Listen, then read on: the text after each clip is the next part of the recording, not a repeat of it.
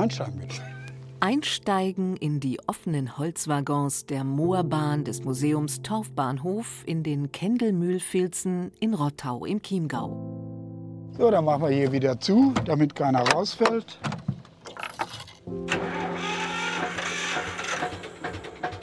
Gezogen werden die mit Holzbänken bestuhlten Waggons von der grünen Lok Molly, erzählt der ehrenamtliche Lokführer Hannes Fischack. Baujahr 1956, angetrieben mit einem Einzylinder luftgekühlten Deutz Dieselmotor, 14 PS Leistung. Das war damals zu der Zeit so der klassische Bulldog-Motor, der auch in diesen Feldbahnloks eingebaut wurde. Inmitten ein Hügel, noch mondesklar, umflattert von dunkler Rabenschar. Da stehen zwei Birken vom Sturme entlaubt und schütteln ängstlich ihr müdes Haupt. Moore gruseln uns oft. Oder wir machen dort Ausflüge, lernen etwas über die Natur, genießen sie. Aber es ist noch gar nicht so lange her, da waren Moore auch ein echter Wirtschaftsfaktor in Bayern. Die Kendelmühlfilzen sind eine große Moorfläche, die heute in erster Linie touristisch genutzt wird. Ursprünglich wurde hier allerdings das Moor beackert von der Bayerischen Moorkulturanstalt Kendelmühlfilzen, erzählt Claudia Ries vom Museum Taufbahnhof. Der König Max II. hat ja 1850 schon beschlossen, man muss die Moore irgendwie nützen. Das ging aber nicht ohne wissenschaftliche Untersuchung und da hat man dann 1894, 95 Professor Dr. Baumann dazu beauftragt, die Kendelmüllfilzen zu untersuchen. Und er hat das ganz wissenschaftlich gemacht. Er hat also Bodenproben genommen und hat untersucht, wie man das Moor vor allem landwirtschaftlich nutzen könnte. Und man hat dann tatsächlich mit verschiedenen Düngemitteln experimentiert und hat unter anderem auch Kartoffeln angebaut. Der Torf diente damals verschiedenen Zwecken. Den Torf hat man verwendet ursprünglich auch als Stalleinstreu. Das haben hauptsächlich die Bauern gemacht, die dann den losen Torf geschreddert haben. Und äh, man hat den Torf aber hauptsächlich als Brennmaterial verwendet. Denn getrockneter Torf brennt sehr gut, so ähnlich wie Braunkohle vom Brennwert her, brennt also auch sehr lang und wurde dann verwendet in den Salinen zum Beispiel oder eben auch zu Hause als Brennmaterial. Man hat Schulen damit geheizt, auch damit die Tinte nicht einfriert. Die heutigen 750 Hektar Naturschutzgebiet haben der Regierung gehört. Um günstige Arbeitskräfte zu haben, hat man ein Gefängnis hier erbaut. Und das ist die JVA Bernau, die dann zugleich auch den Torfbahnhof erbaut hat, damit man die hier gestochenen Torfsoden gleich auch aufs Gleis bringt. Also an den Anschluss München-Salzburg, der ja seit 1865 hier schon vorbeifuhr. Es lagen einstmal bis zu 40 Kilometer Gleis hier im Moor. Aber Sie müssen sich vorstellen, seit 1985, seitdem das Moor unter Naturschutz steht und mit der Renaturierung begonnen wurde, das heißt der Wasserspiegel wurde wieder angehoben, ist da kein Zug mehr reingefahren. Heute liegen vielleicht noch 15 bis 20 Kilometer Gleise liegen heute noch im Moor. Ergänzt der ehrenamtliche Lokführer Hannes Fischack. Die Schmalspurbahn fährt gerade an einer sehr alt aussehenden Baracke vorbei, die in erster Linie als Garage für die Feldbahn benutzt wurde. Claudia Ries erklärt währenddessen, wie damals der Torf abgebaut wurde. Es wurde von Hand der Torf gestochen. Also zuerst einmal wurde mit dem Grabscheit die oberste Schicht abgestochen. Die kann man nicht verwenden. Und dann ist man mit dem Torfmesser waagrecht hinein in die dicke, schwere Torfschicht und hat so richtige schöne Torfsoden rausgestochen. Die wurden erstmal zum Trocknen ausgelegt oder später auch aufgekastelt, also aufgestapelt, damit das Wasser rausläuft. Denn so eine Torfsode kommt mit 95 Prozent Wasser aus dem Boden, ist also ungefähr drei Kilogramm schwer. Es wird gearbeitet bei jedem Wetter, bei Sonne, wenn einen die Mücken fast auffressen, bei Regen, wenn man also bis zu den Knien im Moorschlamm steht. Man ist die ganze Zeit gebückt, also es muss wirklich sehr anstrengend auch für den Rücken gewesen sein. Der Umladebahnhof ist erreicht. Hier wurde der gestochene Torf weiterverladen, erzählt Hannes Fischack. Sie müssen sich vorstellen, hier kamen alle paar Tage hier auf dieser Hauptstrecke. Eine Lok mit so 10, 12 leeren Waggons. Da hinten gab es mal früher eine Weiche. Und dann wurden diese leeren Waggons hier reingeschoben, bis da hinten zum Prellbock. Die Lok fuhr dann unter Mitnahme der vollen Waggons, die hier auf dem Aussetzgleis waren, fuhr die wieder weg.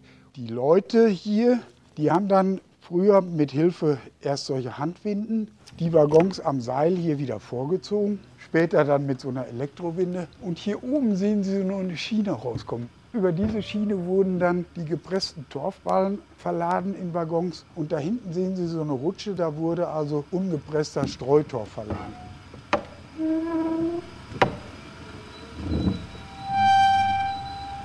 Man hat in der Kendelmühlfilzen bis 1971 den Torf abgebaut über die JVA, die die Häftlinge hier eingesetzt hat. Dann war das Torf aber nicht mehr als Brennmaterial interessant und man hat dann dieses Gelände verpachtet an einen niederbayerischen Gartenerde-Produzenten, der dann Torf abgefräst hat. Die Genehmigung zum Abbau von Torf für Blumenerde lief 1986 aus. Inzwischen wird für Blumenerde immer weniger Torf verwendet. Stattdessen Torfersatzstoffe wie Holzfasern, Rindenhumus, Kompost und Kokosprodukte. In den Kendelmühlfilzen kehrte Ruhe ein und sie stehen seit 1992 unter Naturschutz. Im Museum Torfbahnhof kann die Geschichte erlebt werden.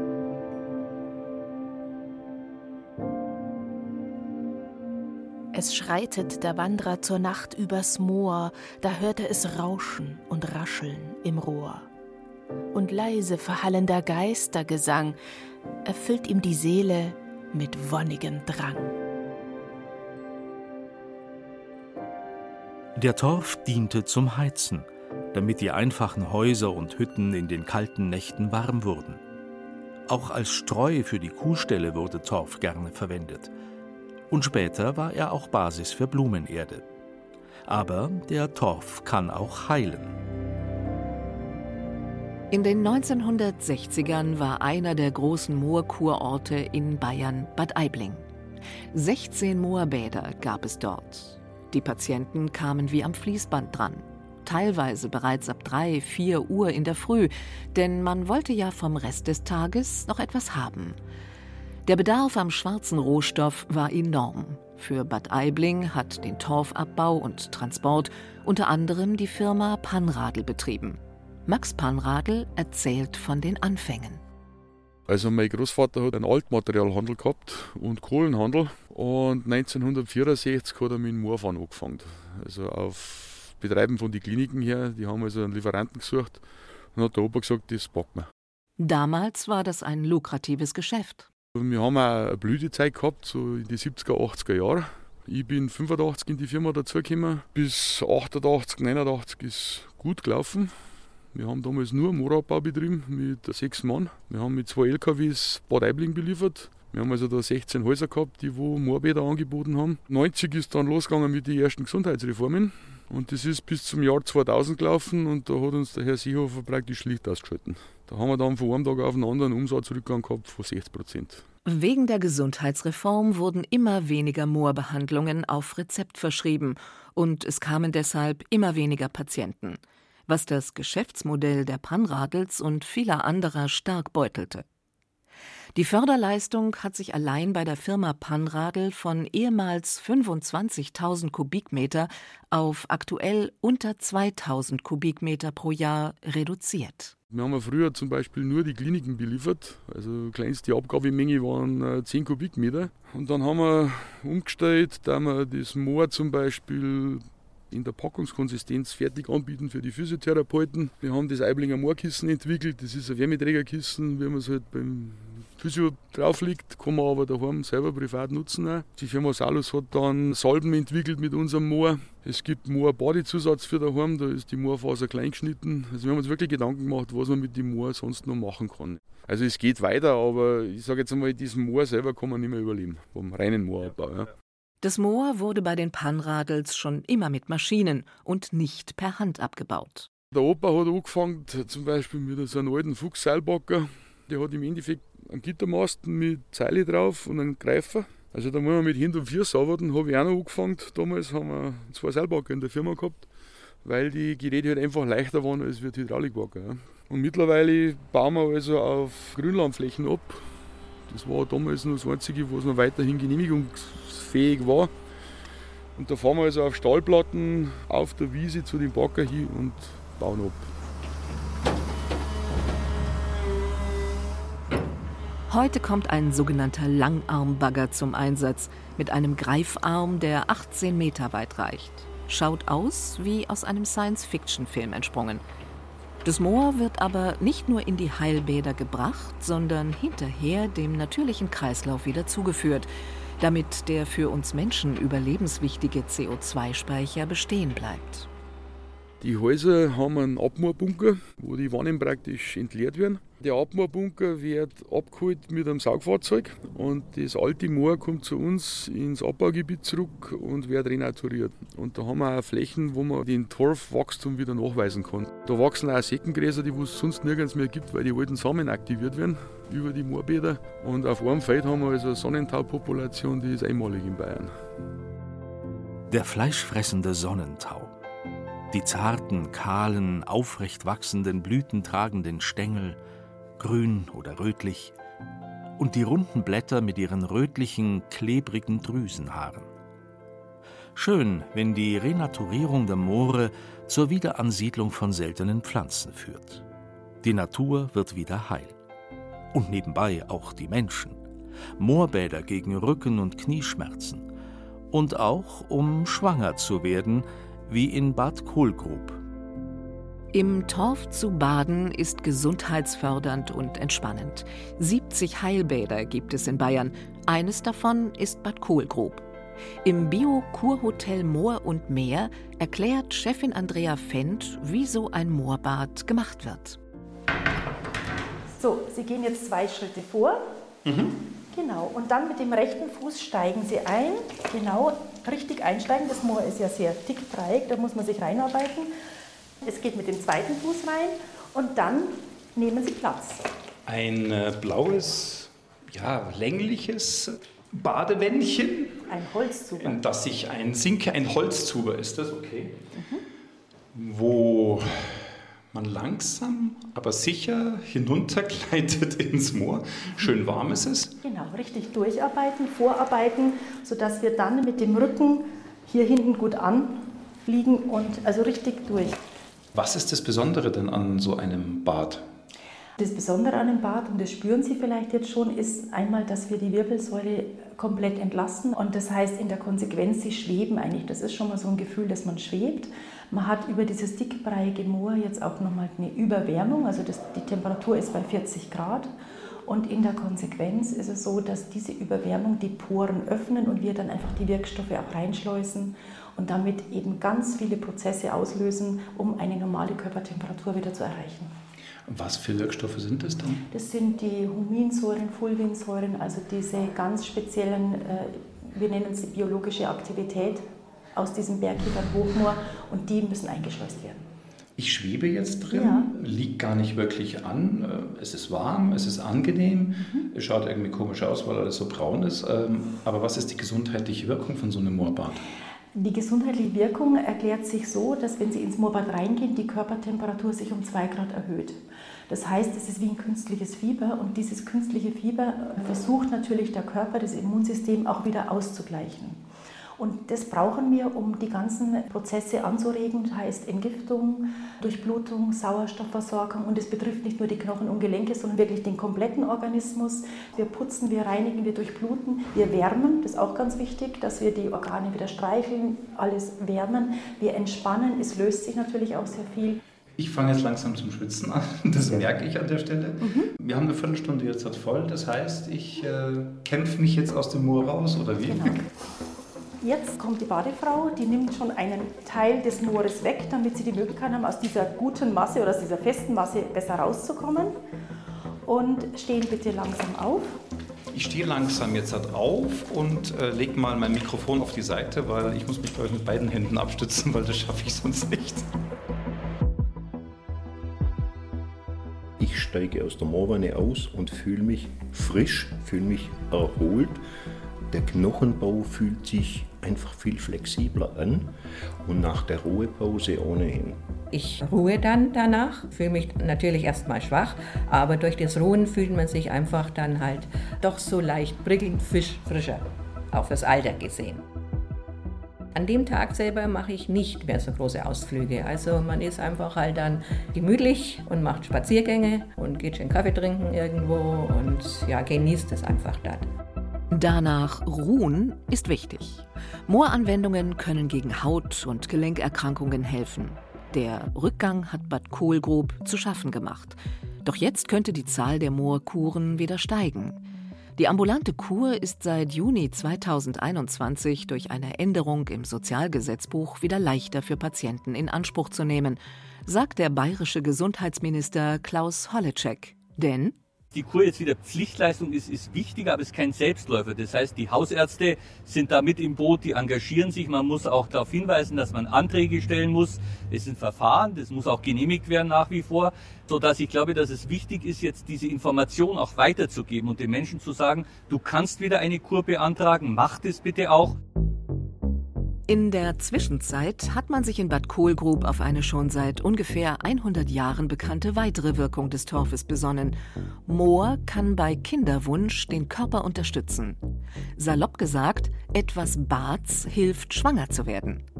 Es stecken sogar wissenschaftlich belegbare Zusammenhänge dahinter, erklärt Professor Dr. André Michael Beer von der Klinik Blankenstein in Hattingen. Denn es gehen bestimmte biologisch aktive Stoffe, Huminsäuren, also speziell auch Fulvin und Ulminsäuren genannt, durch die Haut und wirken dort an spezifischen Rezeptoren, die dann wieder für eine Östrogenerhöhung im Körper indirekt verantwortlich sind. Von daher haben wir heute einen guten Erklärungsweg, warum eben wirklich Kinderwunsch mit Torfbädern behandelbar ist. Für Bad Kohlgrub und Bad Bayersoien hat Professor Beer dies wissenschaftlich analysiert. Wir haben im Laufe unserer Forschungsarbeiten verschiedene Torfarten untersucht und vor allem festgestellt, dass eben Wirkungen von Torfinhaltsstoffen auf Schmerzrezeptoren im Körper vorhanden ist, was auch eben die schmerzhemmende Wirkung eines Moorbades eben erklärt. Und wir haben eben, gerade weil die Frage der Kinderwunschbehandlung immer im Vordergrund steht, uns auch mit dem Dopamin und seinen Wirkstoffen befasst. Das Dopamin beeinflusst die Höhe des Östrogenspiegels und unterstützt dadurch Frauen, bei denen der Östrogenspiegel zu niedrig ist, schwanger zu werden. Bad Kohlgrub hat eine deutliche Ausprägung auf die Dopaminrezeptoren eben gezeigt, sodass wir da eben auch sagen können, ja, das ist durchaus wissenschaftlich plausibel, dass damit auch kinderlose Paare behandelt werden können. Braun und zäh ist der Torf. Der heilt beim Bad unsere Knochen. Das hilft auch dem Schorsch. Keine Schmerzen mehr für Wochen. Klingt fast magisch, wenn es sich nicht wissenschaftlich erklären ließe. Wie sich überhaupt vieles wissenschaftlich erklären lässt inzwischen. Da wundert es einen eigentlich nicht, dass man im Labor analysieren kann, welcher Torf sich für was am besten eignet. Torf ist nicht gleich Torf. Das Moor ist nicht überall so heilsam. Das größte Moorgebiet Mitteleuropas liegt nur ein paar Kilometer von Bad Kohlgrub entfernt, das Murnauer Moos. Aber der Torfstich hat hier keine große Rolle gespielt.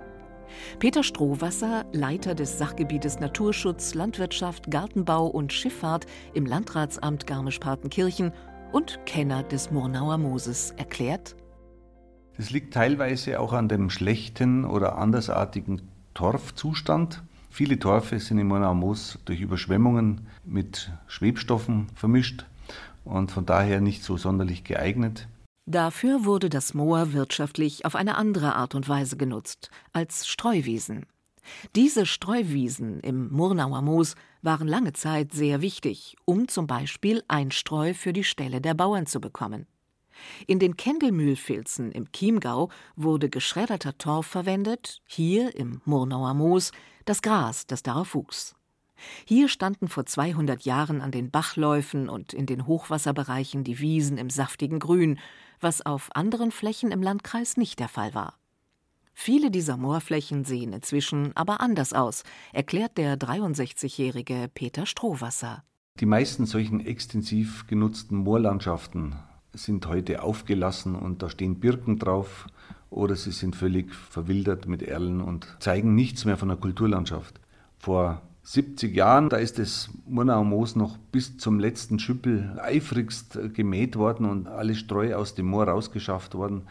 Das hat dann bis zum ähm, etwa zum Zweiten Weltkrieg leicht nachgelassen und ab dem Zweiten Weltkrieg bis etwa 1980 ist es dann stark rückläufig gewesen mit dieser Feuchtflächenbewirtschaftung. Die Nutzung wurde dann wieder intensiver. Mit großen Doppelreifen oder zusätzlich angebrachten Metallrädern an den Traktoren ist das trotz des teilweise feuchten Untergrundes kein Problem. In den 1980er Jahren wurde die Bestellung der Wiesenflächen im Murnauer Moos zur Erhaltung der Kulturlandschaft und zur Erhaltung der Artenvielfalt auf den Streuwiesen zusätzlich gefördert. Unsere Bauern wussten noch, wie es geht mit der Streu, weil sie es ja eigentlich selber noch gelernt hatten und haben die Förderung dankend angenommen für das, was sie eh schon machen. Und viele haben dann umgeschalten und haben gesagt, dann mache ich meine Nachbarfläche vielleicht noch dazu, dann rentiert sich auch. So kam es, dass wir zwischen 1980 und 2010 fast die alten Landschaftsbilder auf großen Flächen wieder zurückentwickeln konnten, weil die Bauern einfach dermaßen eingestiegen sind. Wie ein Moorgebiet landwirtschaftlich genutzt werden kann, es aber trotzdem als CO2-Speicher funktioniert, wird derzeit in Kolbermoor auf einer Fläche der bayerischen Staatsgüter erforscht. In Kurzform Dort werden die ehemaligen Entwässerungskanäle zur Rückführung des Wassers ins Moor, also zur Vernässung verwendet. Man erhofft sich herauszufinden, wie man trockengelegte Moorflächen wieder vernässen kann, diese aber trotzdem landwirtschaftlich nutzbar sind. Mit dem Nebeneffekt, dass der Moor-CO2-Speicher größer wird.